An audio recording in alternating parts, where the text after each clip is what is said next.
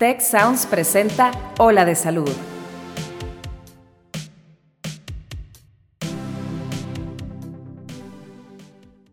Mucho se ha hablado acerca de la prevención de adicciones, pero ¿cómo podemos ayudar a una persona que ya está sufriendo de una adicción? Es importante hablar sobre este tema y por eso preparamos este episodio.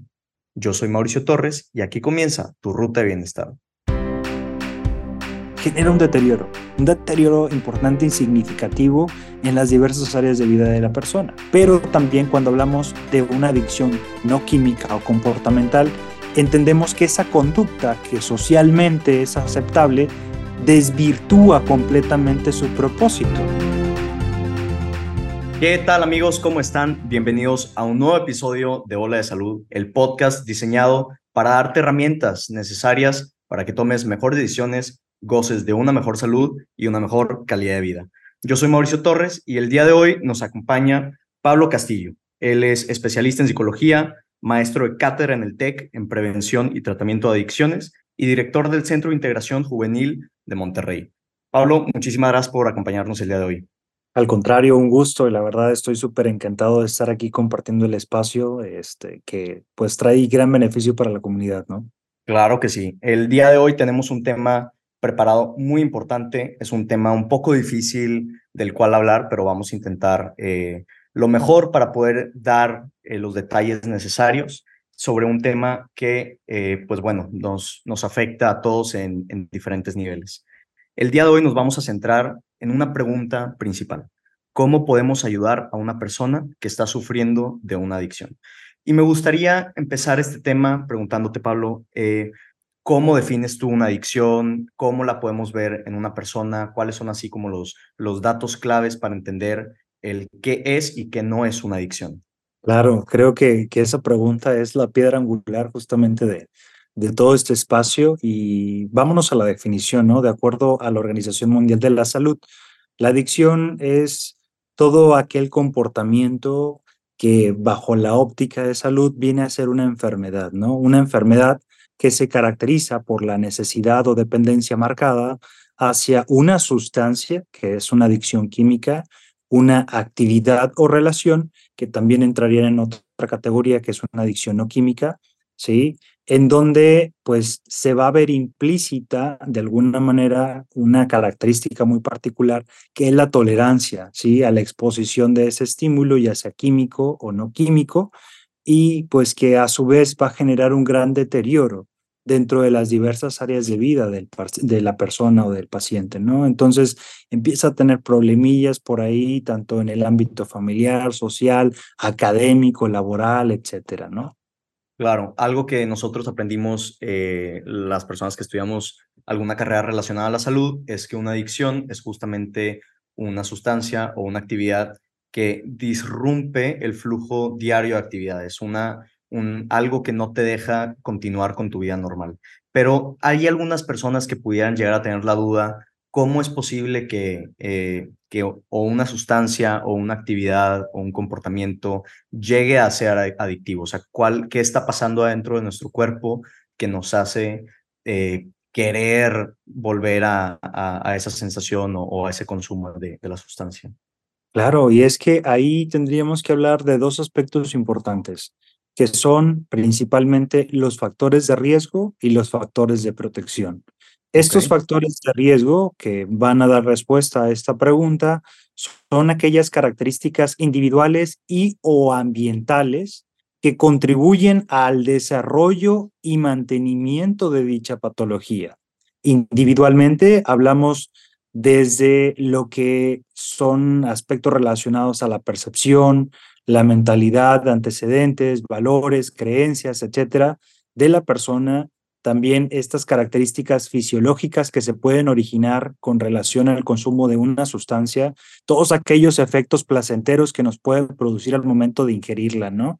Entonces, que van a sumarse de alguna manera a que esta conducta se pueda continuar en algún momento determinado. Obviamente también hay personas que al momento de ingerir tal o cual sustancia o emitir tal o cual comportamiento, pues desisten ya que eh, la sensación fue displacentera, fue desagradable, ¿no? Pero también hay otras características que no podemos dejar de lado, que son las ambientales. Y estamos hablando aquí de las personas, los lugares y las situaciones, que es como este escenario que da pie o cavidad a que ese estímulo que se genera a raíz de la ingesta o consumo de una sustancia pueda ser bastante agradable y que a su vez pueda este, predecir que esta conducta se siga emitiendo. Hablamos de personas, a veces la pareja, los amigos, la familia, ese entorno en el cual va a haber una aprobación eh, con respecto al uso y a veces lo vemos sobre todo en, en, usuarios de alcohol. Hay quien dice, no, es que a mí no me gusta el, el sabor, por ejemplo, este, o a lo mejor, pues no, no me gusta tanto el efecto, pero lo hago por convivir, ¿sí? Entonces, estas características ambientales son también de gran importancia y de gran peso para el desarrollo y mantenimiento de una patología, aún y cuando la persona no siempre disfrute de ese comportamiento o ingesta, ¿no? Claro, no, no tiene que ser algo, eh, pues vaya, eh, extremadamente placentero para que se convierta en, en, una adicción, ¿no? Es de lo que estoy entendiendo. Y Pablo, ¿qué hace a una persona más o menos susceptible a, tener adicciones. Hay, hay personas que eh, genéticamente estén predispuestos a llevar a comportamientos que generen adicciones o es todo eh, eh, como parte de, de, la circunstancia o del ambiente en el que vive la persona? No, claro que, que intervienen este, algunas características biológicas, ¿no? Hay algunas drogas que tienen mayor afinidad dentro de los receptores, hablando de los neurotransmisores que se producen en nuestro cerebro, ¿no? Entonces, el que tengan una mayor afinidad eh, a estas terminales o conexiones, por así mencionarlo, pues obviamente va a producir un efecto bastante placentero para la persona, lo cual lo predispone, y vamos a ponerlo tal cual, lo predispone a generar una dependencia en algún momento determinado. Hemos escuchado también el término de eh, bebedor o consumidor social, ¿no? Entonces te puede predisponer, pero también de alguna forma este, eh, la exposición constante hacia estos factores que mencionábamos ambientalmente, lo que va a hacer es que se termine de concretar o de desarrollar dicha patología. Cuando hablamos de adicción, tenemos que hablar que es una enfermedad multifactorial, ¿sí? Por ende, requerimos una intervención multidisciplinaria. Cuando decimos multi, eh, digamos, factorial, pues quiere decir que hay un conjunto de variables que se van a ver involucradas para poder desarrollar esta patología. Se los planteo generalmente como si habláramos de colores, ¿no? Existen colores primarios, colores secundarios, y si habláramos de la adicción como un color secundario, podríamos decir que es el color morado, ¿no? En donde para poder obtener este, eh, esta tonalidad, pues requerimos de dos colores primarios, que es el azul y el rojo cualquiera que ustedes quieran. El rojo, por ejemplo, puede ser todas aquellas condicionantes individuales. Hablábamos de esta predisposición, de estos antecedentes en la familia de consumo, de esta afinidad, de los estados de ánimo del individuo, etcétera. Pero volvemos a lo mismo, el rojo por sí mismo no logra la tonalidad del morado. Requerimos también del azul que van a ser todas estas personas, la percepción que se tiene respecto a los riesgos de satisfacción, rituales, ceremonias, etcétera, cuestiones o tendencias sociales, esos lugares o escenarios en los cuales se puede desarrollar para que ahora sí nos dé la, la tonalidad del color morado, ¿no? Entonces, sí son aspectos biológicos los que van a tener una participación importante, pero no son los únicos desencadenantes, ¿no? Y lo hemos visto en algunos pacientes en donde decimos, oye, ¿cómo es posible que dos hijos de los mismos padres, que son usuarios principalmente de alcohol, uno beba y otro no? Sí, a final de cuentas ambos tienen una predisposición genética o biológica, pero resulta que uno sí genera una dependencia y el otro no. Y es que hablamos que no solamente es el color rojo, sino también el azul, que es el ambiente, el cual tiene una importancia, una importancia o relevancia dentro de todo esto, ¿no? Creo que es una forma eh, muy bonita y muy ilustrativa de explicarlo. Este, yo no lo había pensado nunca de esa manera. Eh, yo tenía otro ejemplo, o sea, es como si, si viéramos a un paciente con, con sobrepeso, ¿no? O, con diabetes. Entonces, cuando nosotros estamos eh, viendo el mejor plan de tratamiento, pues no es solo enfocarnos en, la dieta, sino también en el ejercicio, también en la calidad del sueño, porque está visto que las personas con una mala calidad del sueño eh, tienden a generar sobrepeso. Este, o sea, entonces intentamos atacar este problema eh, desde muchas ópticas diferentes porque a final de cuentas es un problema igual multifactorial. No se genera por una sola causa, entonces el tratamiento no es, o sea, es, no es unilateral, por así decirlo. Eh, Pablo, ¿sabes si una persona que, que ya tiene una adicción es más propensa a desarrollar una segunda adicción? O sea, en, en sentido de una persona que es adicta podrá caer en una adicción más fácil que otra persona, o sea, generar la, una segunda adicción. Sí, a lo mejor, si estamos entendiendo, pudiéramos hablar que se genere, aparte de la adicción química, una adicción no química. Sí puede ser factible. Y la respuesta es que sí. Obviamente tiene mayor predisposición, porque lo que se va a estimular principalmente en el sistema nervioso es el, digamos, el sistema dopaminérgico, ¿no? La dopamina es un neurotransmisor que se relaciona mucho con el placer, tiene un efecto inmediato, pero también bastante reducido en tiempo, es breve, ¿no? Es como el hecho de decir, oye, este, se me antojó un chocolate, empiezo, empiezo a producir dopamina, me compro el chocolate, me lo como y se elevan los niveles de dopamina, me produce placer, me produce una satisfacción, pero una vez que se acaba el chocolate, se acaba esa sensación también, ¿no? Entonces es eh, sumamente pasajera, es, es breve, es momentáneo. Pero resulta que las adicciones tiene justamente este mecanismo, así como lo hablábamos desde un apartado común o convencional que es el gusto por el chocolate y a quien le gusta y a quien no, este, o el café, principalmente ya es de que huelen o se tiene esta percepción de aroma, ya se produce dopamina, se me antoja y cambia el semblante, etcétera. Este, lo mismo pasa con las adicciones tienen un trabajo este, arduo y bastante importante en el sistema dopaminérgico que se conoce como el sistema de, recompensa.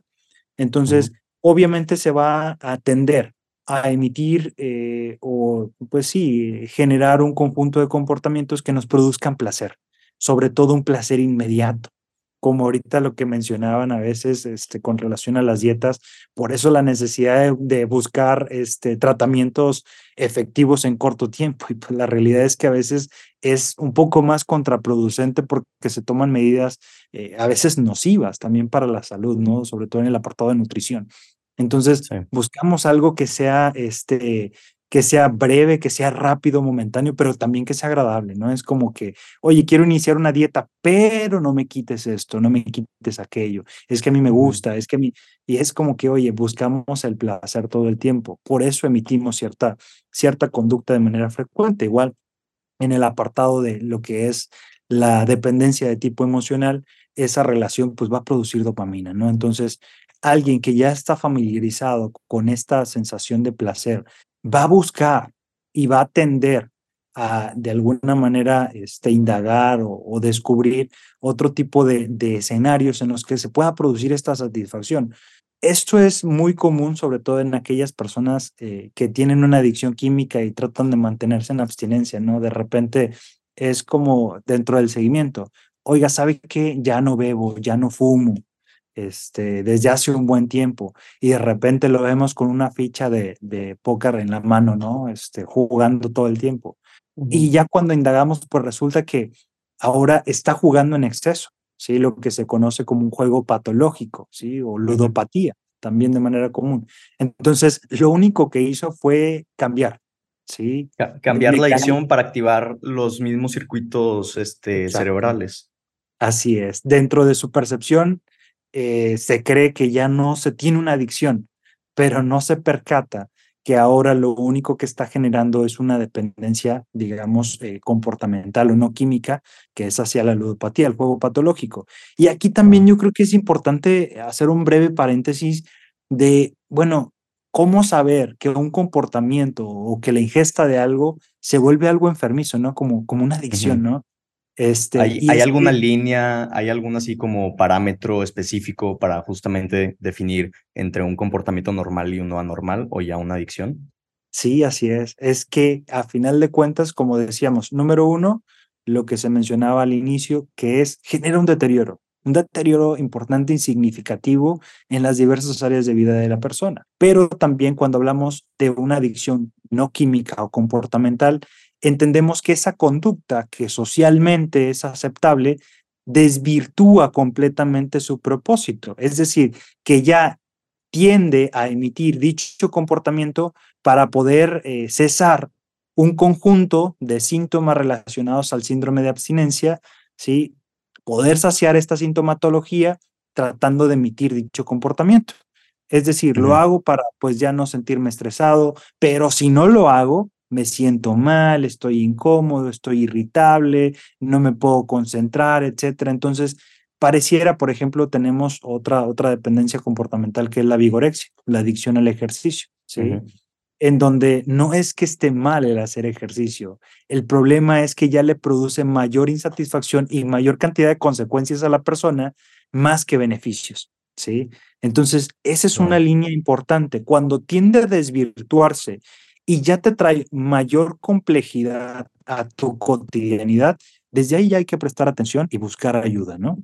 Hablabas previamente sobre el deterioro en las diferentes áreas de la persona. Eh, quiero poner un par de ejemplos y me ayudarás con, con algunos otros, pero podemos hablar en el tema social, que dejas de ver a tus amigos o a tu familia o de salir para realizar esta actividad o este vicio. O en el tema, en el área económico, ¿no? Que, que gastas tu dinero eh, más o, que dejas de pagar otras cosas importantes en tu vida, nada más para poder seguir financiando este, este, esta adicción. ¿Se te ocurren algunos otros ejemplos y prácticos de lo que significaría un deterioro en las diferentes áreas de la persona?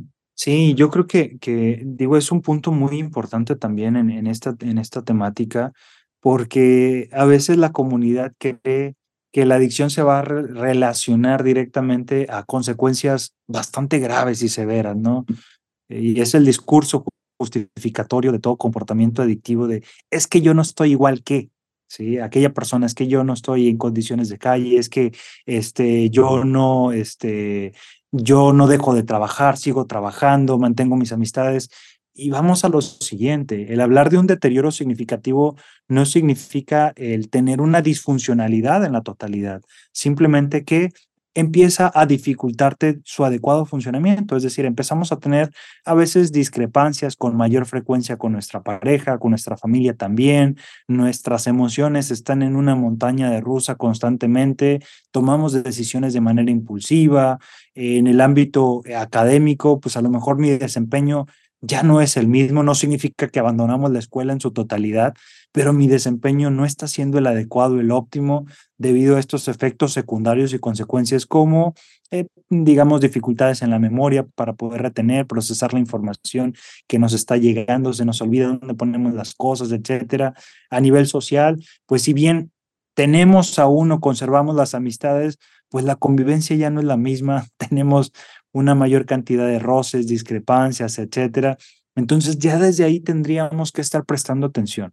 No hay ninguna necesidad de cumplir con ese último criterio de disfuncionalidad en la totalidad para poder decir que, que necesitamos ayuda, ¿no? Entonces, parte desde ahí, desde el hecho de tener estas pequeñas discrepancias, a veces los descuidos, accidentes en el trabajo, problemas con compañeros, problemas a veces con los jefes inmediatos, etcétera, son cosas que tenemos que sensibilizar para poder de alguna manera también buscar ayuda. Desafortunadamente estamos muy acostumbrados, ¿no? Y, y hasta lo vemos en el consultorio, conversando ahí con algunos especialistas médicos. Eh, la pregunta del millón es, ¿desde hace cuánto tiempo se siente de tal o cual manera, no? Y voltea a veces al familiar o a la pareja y le dice, pues como desde hace dos semanas, ¿no? Entonces ahí el médico hace la intervención y dice, oye, ¿y por qué no ha habido uno desde hace dos semanas mejor? Pero es justamente esto, hasta que no percibimos que las cosas se salieron de control, hasta entonces no buscamos ayuda y eso pues no es lo adecuado. Oye, me gusta mucho cómo lo pones, o sea, el, decir exactamente que no es un tema binario, porque yo ponía el ejemplo de, justamente como el, el, último escenario o el último escalón en el deterioro social, que es como interrumpir las relaciones con las personas. Pero me gusta cómo lo pones en sentido de, a ver, el, el, daño que estamos viendo lo podemos ver desde mucho antes, muchos escalones antes. Tal vez no ha cortado la relación completamente con sus familiares, con sus amigos, pero es que está teniendo cada vez más roces, cada vez más problemas. Y creo que eso nos habla de una mentalidad que tenemos en la medicina o los proveedores de salud, en decir, oye, tiene que haber una línea que si la cruza ya podemos intervenir y antes de eso no podemos intervenir. ¿Por qué no podemos intervenir desde un inicio? ¿Por qué nos tenemos que esperar a que se haga lo suficientemente grande el problema para buscar ayuda, ¿no? Entonces creo que ese es un tema importante, podemos nosotros hacer como un examen de conciencia, si así lo quieren decir, y empezar a analizar tanto nuestras conductas, nuestros comportamientos, como también de las personas eh, con las que convivimos, ¿no? Las personas que, que queremos. Eh, creo que, que esta plática ha servido de un, o sea, como para poner una base y entender qué es una adicción, cómo se ve en, en la vida diaria de las personas. ¿Nos puedes platicar, Pablo, cuál es el siguiente paso una vez que empezamos a detectar estos comportamientos anormales que nos están llevando este, o, en vías de la adicción o ya una adicción completamente establecida? ¿Qué podemos hacer? ¿Cuáles son las herramientas que tenemos a nuestra disposición para poder ayudar a todas las personas que están sufriendo eh, de algún tipo de adicción?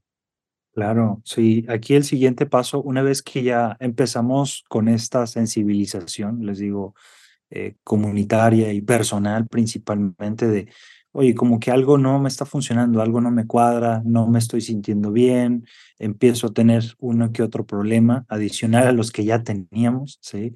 Este, entonces, aquí lo siguiente es buscar ayuda. Pero dentro de este apartado de buscar ayuda, sí poder acercarnos este, con los especialistas en dicha temática, ¿no? No significa que el tratamiento va a ser ubicado desde una sola línea, requiere una intervención multidisciplinaria, como ya lo habíamos mencionado, pero para que esto se pueda dar, pues tenemos que acercarnos con personas que conozcan que a final de cuentas el abordaje pues va a ser de esa manera, ¿no? Y no solo desde una disciplina, ¿sí? De una subespecialidad, este, sino que requiere la intervención de diversas áreas para poder este, lograr el objetivo, que el objetivo de un tratamiento no es la abstinencia. Les digo yo que la abstinencia es solamente la cereza del pastel, lo que cubre, lo que todo el mundo observa, ¿no? De, ay, mira, ya es abstemio, ah, mira, ya no consume, es lo que todo el mundo se percata. Pero el pastel propiamente es la calidad de vida de la persona, es lo que le da el soporte a esa cobertura, es lo que le permite darle forma a esa cobertura, a lo que todo el mundo ve, ¿no? Es que la persona realmente, desde estos aspectos que tocabas hace un momento, eh, tiene una mejor higiene del sueño, cuida sus hábitos alimenticios, cuida también la vinculación a nivel social, familiar, etcétera. Todas estas relaciones ha hecho cambios también a nivel de, de pensamiento respecto a sus antecedentes, su presente, su futuro, su proyecto de vida. Ha hecho diversas adecuaciones. Esta calidad de vida es realmente nuestro objetivo dentro del tratamiento. Entonces, por eso decimos, el siguiente paso es buscar ayuda, pero ayuda que realmente nos pueda orientar respecto a nuestro problema actual. Muchas veces, eh, y desafortunadamente a veces por la falta de información, pues recurrimos, les digo yo, a, a nuestro, ¿cómo decirlo? A nuestro directorio general que es Google, ¿no? Entonces, inmediatamente, síntomas, características, etcétera. Y hay una encuesta de, del por qué las personas, este, una, una investigación del por qué los jóvenes principalmente tienden a acercarse más a sobre todo a redes sociales que con un especialista hablando de psicología, medicina, trabajo social, etcétera. Y una, pues, es la cuestión del tiempo. Dos, la cuestión del el recurso económico. Y tres, pues de alguna manera es confidencial. O sea, a final de cuentas nadie se va a dar cuenta, es a menos que revise tu celular y busque el historial, pero es completamente confidencial, ¿no? De ahí es que muchas instituciones, incluyendo a Centros de Integración Juvenil, la Secretaría de Salud, actualmente el Consejo este, Nacional de Salud Mental y Adicciones, han implementado mecanismos dentro de sus páginas oficiales que permiten realizar autodiagnóstico a la comunidad de qué es lo que tenemos, cuáles son las características y dos, derivar y canalizar a la unidad más cercana de atención. Esto mm.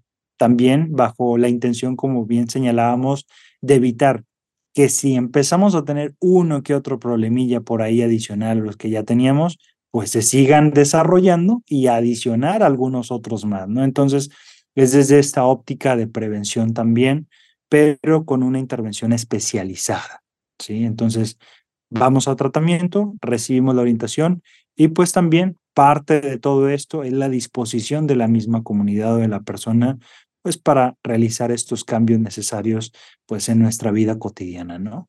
Claro, que eh, este es un, un, punto muy importante porque cuando hablamos de adicción, el, un sentimiento que encontramos eh, eh, es como el que las personas pueden llegar a decir es que, es que son criminales. Las personas, ponle tú en el caso específico de, de la drogadicción, independientemente de, la droga. Entonces, quieren castigarlos, quieren este, meterlos a la cárcel porque, porque son un, este, o sea, llegan a afectar la sociedad, ¿no? Entonces, es la importancia de decir, oye, ah, no es, o sea, digo, a ver si es un crimen, pero no son criminales, son personas que están enfermas, que tienen un problema, tienen una adicción y más que, que castigarlas, hay que darles la ayuda necesaria para que puedan tener una adecuada rehabilitación y volverse a integrar como, como parte fundamental de la sociedad, o sea, un, una persona productiva en la sociedad.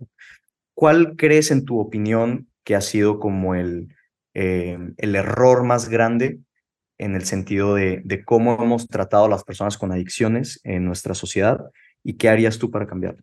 Claro, digo, aquí lo primero sería generar conciencia del término adicción desde una óptica humana, ¿no?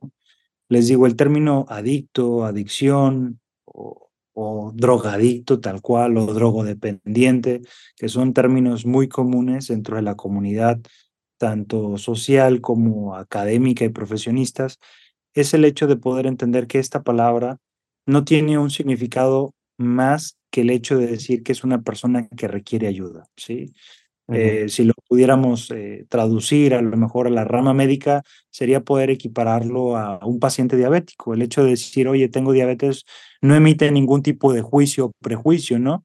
Sino que decimos, ok, bueno, es una patología, eh, a la cual ha sido difícil de alguna manera sobrellevar para la persona, pero pues bueno, requiere algún tipo de atención y generamos las condiciones pues para que esa persona se pueda involucrar, ¿no? Incluso le retiramos el azúcar y mira, tenemos de esta otra y tenemos galletas y infinidad de cosas.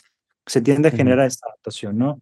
Y con relación a la adicción, pues es eso, es entender que es una enfermedad que si bien tiene características y a su vez también tiene un conjunto de consecuencias bastante importantes en nuestra comunidad, es también eh, humanizar, ¿sí?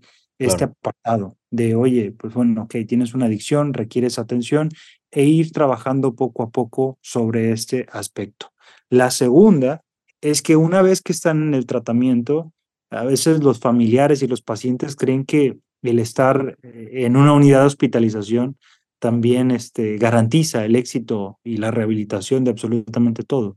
Y pues no, eso es parte del tratamiento. El término de rehabilitación implica más el seguimiento que se le va a dar a la persona una vez que concluye su tratamiento. Sí, hablábamos del paciente diabético y como decíamos, el paciente pues no va a requerir una, dos o tres consultas. Si bien las primeras consultas van a ser pues a lo mejor un poquito más frecuentes, reducidas en tiempo entre una y otra, el seguimiento que se le va a dar una vez que se estabiliza al paciente o a la persona va a ser importante, pero va a ser un poquito más prolongado, a lo mejor a los tres meses, a los seis meses, al año, pero es ir valorando las condiciones y condicionantes que se están presentando dentro del contexto del individuo y a nivel personal y que pueden ser un factor, ¿sí? Eh, importante. Ahora bien, a lo mejor hay quien dice, oye, pero pues esto es como casi generarle una dependencia a la persona hacia el tratamiento.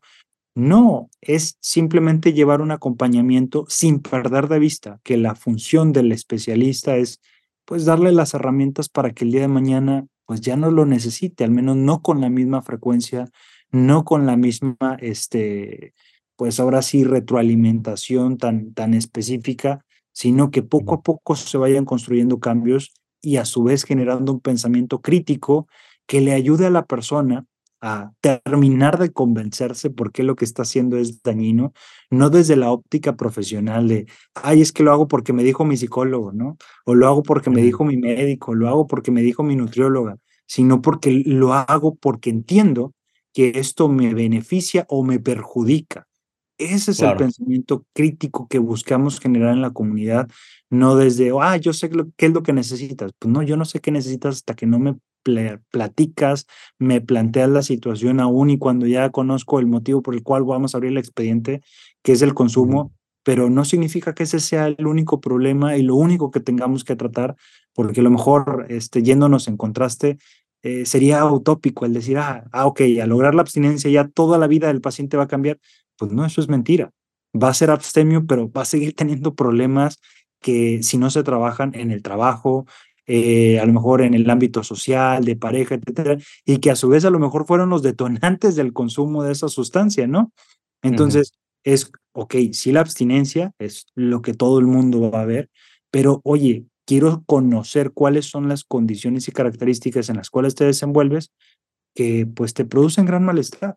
Al trabajar sobre ellas, pues ya ahora sí logramos la abstinencia, viene de manera implícita, viene en el paquete, en el premio, pero pues lo que me interesa es tu calidad de vida, ¿no? Entonces, el seguimiento, el acompañamiento, la sensibilización de lo que es el término adicción que se ha utilizado bajo una óptica despectiva, desafortunadamente, pues tiene que ser más bien vista como pues un término técnico este, desde una patología, una enfermedad, sobre todo mental, que requiere la ayuda este, y la orientación de la misma comunidad, ¿no?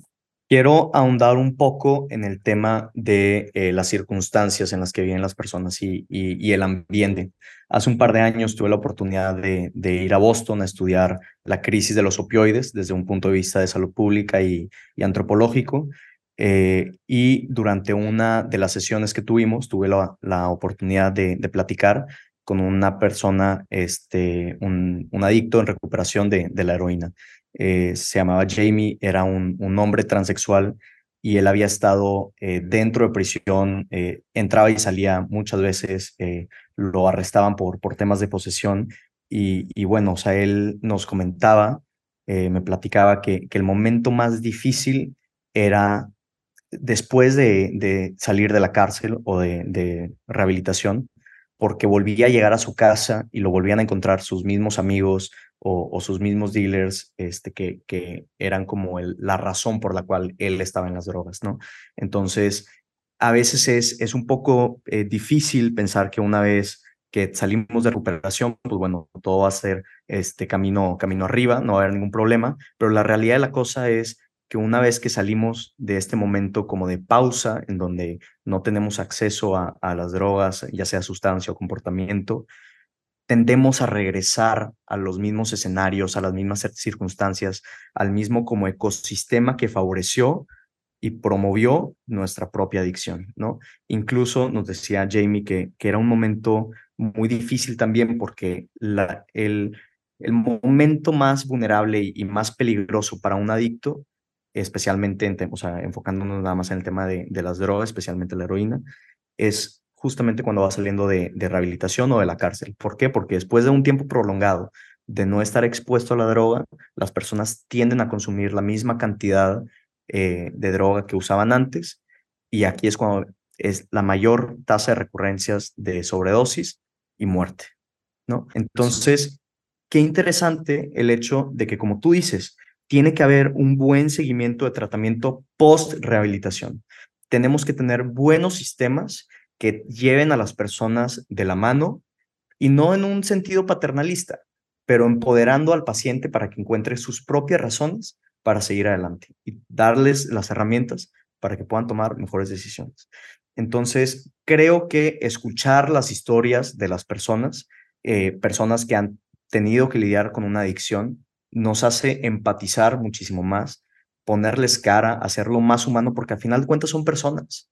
Y no siempre tenemos a veces esta idea de que las personas que eh, lidian con, con una drogadicción son, son personas malas, ¿no? Pero muchas veces no, esa primera decisión no es un tema de malicia, ponle tú, hay un libro muy, muy este, importante que se llama Dope Sick. La autora es Beth Macy, que habla justamente de la crisis de los opioides en Estados Unidos.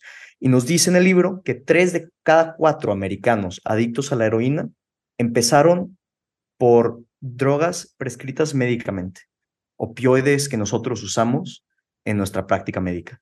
me acuerdo mucho que habla de, la experiencia de un, de un futbolista americano em, eh, que habla, o sea, eh, e, es un joven, tenía 18 años, estaba en el equipo de, fútbol americano de, su prepa, y cómo se rompe un brazo, ¿no? En un partido. Entonces va al médico, le ponen el yeso, el médico le da este, analgésicos muy potentes y él pues bueno, empieza a tomar los medicamentos para, disminuir el dolor y, seguir con su tratamiento, porque a final de cuentas, pues está confiando en la voz del médico, este, que le recetó esos medicamentos. Resulta ser que después de dos meses sigue teniendo dolor, el doctor no le quiere aumentar la dosis y él va, porque tiene tanto dolor, a conseguir lo mejor en el mercado para quitar el dolor, que termina siendo la heroína, ¿no? Entonces empieza su camino hacia la drogadicción, por algo que él no buscó. Fue un accidente en su partido de, fútbol americano y no había malicia detrás del inicio hacia las vías de, una drogadicción. ¿no? Entonces, qué importante es escuchar las historias de estas personas que, que muchas veces son producto de, de situaciones, pues, accidentes muy difíciles o son producto de, de sus circunstancias, de su ambiente, y cómo esto nos puede plantear como un panorama diferente y poder tener buenos sistemas que humanicen a las personas que viven con una drogadicción. Sí, así es. Estamos muy de acuerdo con, con esa, esa óptica que se está planteando en este momento, ¿no? De, de poder humanizar, sensibilizar, generar conciencia, ¿sí? Este, educar realmente respecto al tema para poder tener un abordaje adecuado, ¿no? Y es que, digo, a lo mejor ya no nos alcanza tanto el tiempo, pero eh, vamos a poder entender que la contextualización es primordial, ¿sí? El hecho de conocer las condiciones sobre las cuales se está desarrollando una patología, ya que cada comunidad tiene características muy distintas. Algunos pueden compartir algunas necesidades, otros no, en algunas está de manera más presente que otras tantas, pero sí es importante ubicarnos de manera muy específica de cuál es la comunidad con la que estamos trabajando y lo mismo con las personas. ¿Qué es lo que la persona busca? ¿Qué es lo que la persona necesita? Y a su vez también poder ahondar y, e incidir, mejor dicho, en la capacitación del personal médico, este, referente sobre toda esta prescripción. Si entendemos cómo se fue dando toda esta problemática este, en Estados Unidos referente al uso de opioides y pues va muy enlazado a lo que mencionábamos de cómo la comunidad tiende a interpretar y percibir el uso de fármacos o esta automedicación, a veces de manera pues eh, muy irresponsable, lo vamos a mencionar así, ¿no? Es como que, oye, fíjate que amanecí con un dolor de cuello, ah, mira, cuando tuve un accidente el médico me prescribió esto y es buenísimo, ¿no? Y tal cual tramadol, ¿no? Que es un opioide sintético. Entonces, no nos percatamos que a veces este tipo de, de, pues, ayudas, vamos a ponerlo entre comillas, porque pues en realidad a veces estamos perjudicando más, este tipo de orientaciones, pues lo único que van a hacer es poner en riesgo a la persona pues que está confiando en nosotros. Entonces, por ello es indispensable referir con el especialista, oye, amaneciste con dolor, pues bueno, lo mejor es que te consultes, oye, pero es que tú, ¿qué te tomaste? Pues yo me tomé tal medicamento, pero lo más recomendable es que vayas porque no sabemos qué tan contraproducente puede ser, ¿no? Y les digo, tenemos eh, una bata ahí casi, casi que guardada en el closet, les digo yo, porque les digo hasta somos, este, somos astutos, ¿no? Es casi, casi como que te duele la cabeza, tómate tal medicamento. Te duele mucho, duplica la dosis y, oye, a ver, espérate, no va por ahí, les digo. Tenemos que sí generar mucha sensibilidad también sobre el apartado de la funcionalidad de las personas. Nos hemos topado ahorita con la prescripción de muchos sedantes hipnóticos y ansiolíticos en la comunidad de 50 a 65 años de edad, casi porque pues la mayoría padece de lo que coloquialmente se conoce como de nervios, que en realidad es un trastorno de ansiedad. Este, entonces se les empiezan a prescribir fármacos a diestra y siniestra sin ubicar si realmente se le va a dar una continuidad por otra disciplina, sobre todo un especialista en salud mental, para que esto lo haga funcional y que no solo dependa de un fármaco para poder lograr esa satisfacción o el cumplimiento de ese objetivo que busca. Decimos, no existen intenciones malas, solo procedimientos incorrectos. Entonces, no está mal que la persona venga y diga, oye, es que yo lo que quiero es dejar de sentir tal o cual sensación, no me quiero estar sintiendo o quiero dejar de recordar. No está mal la intención. La cuestión es que a lo mejor el abordaje, el, mecanismo o tu actuar no es el adecuado. Y ahí es donde requieren del acompañamiento del especialista en salud mental para poder dar solvencia a esta necesidad sin necesidad de tener que estar ahora así dependiendo de un fármaco para lograrlo, ¿no? Estoy completamente de acuerdo. Pablo, muchísimas gracias por acompañarnos el día de hoy. ¿Te gustaría dar este, así como unos uno o dos puntos importantes que te gustaría que todas las personas que nos están escuchando se lleven a casa? Eh, sí, lo, lo primero, como hablábamos, uno de ellos es, es importante tener un seguimiento sobre nuestra salud mental a veces por la cotidianidad, por la premura, por los tiempos, no nos damos el tiempo suficiente o el espacio para analizar cómo andamos eh, a nivel mental, a nivel, eh, digamos, este, cotidiano, pero sí necesitamos constantemente o de alguna manera el apoyo de un especialista, ¿no? Al menos para una orientación, una asesoría, creo que nunca está de más, así como tenemos un seguimiento médico, puede ser cada tres, cada seis meses, solamente para ver cómo andamos. Lo mismo con un especialista a nivel de orientación, si estamos considerando ciertas características que están produciendo un malestar clínicamente significativo, un malestar en nuestra cotidianidad, ¿no? A veces dejamos de disfrutar actividades, dejamos de disfrutar la compañía de algunas personas y minimizamos la importancia y lo cual se va a traducir en un futuro en el desarrollo de una patología, ¿no? Eh, a veces lo ubicamos tal cual en un trastorno del estado de ánimo, que es la depresión comúnmente, este, en donde empezamos a tener síntomas a lo mejor previos a el desarrollo de dicha patología y le restamos importancia porque pues a veces escuchamos a la comunidad de, ay, es normal, no es para tanto, este, ponte a hacer algo, se te va a pasar, es temporal, es pasajero, le restamos, le restamos importancia a tal grado de que pues ya buscamos ayuda ya cuando tenemos la patología como tal, ¿no? Entonces, pues es importante tener ese apartado humano, digo, desde, desde esta óptica, eh, concluyendo con, con una frase que me gusta que dice que la moneda tiene dos caras eh, y sin una no vale. Es decir, podemos hablar de salud y poder transmitir hacia la comunidad, familiares, etcétera, pero si no lo aplicamos hacia uno mismo, pues realmente no vale, no tiene el significado y la importancia que realmente implica. Entonces, así como nos preocupamos por los demás, personas cercanas,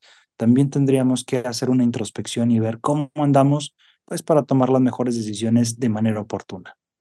Estoy 100% de acuerdo. Muchísimas gracias, Pablo. Para todas las personas que nos escuchan, espero que haya sido un, un momento para reflexionar, para identificar patrones y conductas, eh, tanto en nosotros mismos como en las personas que más queremos. Es un tema un poco difícil, es, es un poco diferente a lo que normalmente hablamos en, en el podcast, pero es de igual o mayor importancia, ¿no? Eh, yo creo algo que me gustaría que, que todas las personas que nos están escuchando se lleven es que es un tema que tenemos que empezar a humanizar más porque vamos a tener mayores posibilidades diagnósticas y terapéuticas centradas en la rehabilitación del paciente y reincorporarlo como parte fundamental y necesaria de la sociedad. Hay que acordarnos, las personas que viven con algún problema de drogadicción son personas que están sufriendo. Entonces, vamos a intentar con mucha empatía no hacerles la vida más difícil de lo que ya está. Eh, y esto nace desde un punto de, cariño y de amor, eh, porque estoy seguro de que muchas de las personas que nos escuchan hemos pasado eh, por situaciones en donde quisiéramos tener la información de la que hablamos hoy y no la habíamos tenido. Queremos ayudar y no sabemos cómo. Entonces es muy importante seguirnos actualizando en este tipo de temas y aunque no estemos pasando nosotros por eso, poder ayudar a las personas que nos rodean. Pues muchísimas gracias. Espero que eh, haya sido un episodio eh, muy entretenido, muy productivo para ustedes. Les mando un fuerte abrazo, cuídense y espero que tengan una excelente semana. Pablo, muchísimas gracias por acompañarnos. A ustedes, excelente semana. Cuida tu mente. Los expertos del TEC de Monterrey brindan herramientas y consejos para potenciar una vida positiva. ¿Por qué nos es tan difícil a veces perdonar? Un programa con ejercicios y rutinas para ayudarnos a cultivar una vida plena. El perdón es una elección. Escúchalo en Spotify, Apple Podcast y Google Podcast. Muchas gracias al equipo de Tech Salud, el sistema de salud del Tecnológico de Monterrey y al equipo de Tech Sounds. Productora ejecutiva, Lisbeth Siller. Productores de Ola de Salud, Melissa Hinojosa, Nora Morales y Fernando Zamora. Diseño, Lizeth Rodarte. Analíticos y alianzas, Lilia Martínez. Postproducción, Max Pérez y Marcelo Segura. Te invitamos a escuchar el siguiente episodio de Ola de Salud y el resto de programas de Tech Sounds en los canales de tu preferencia.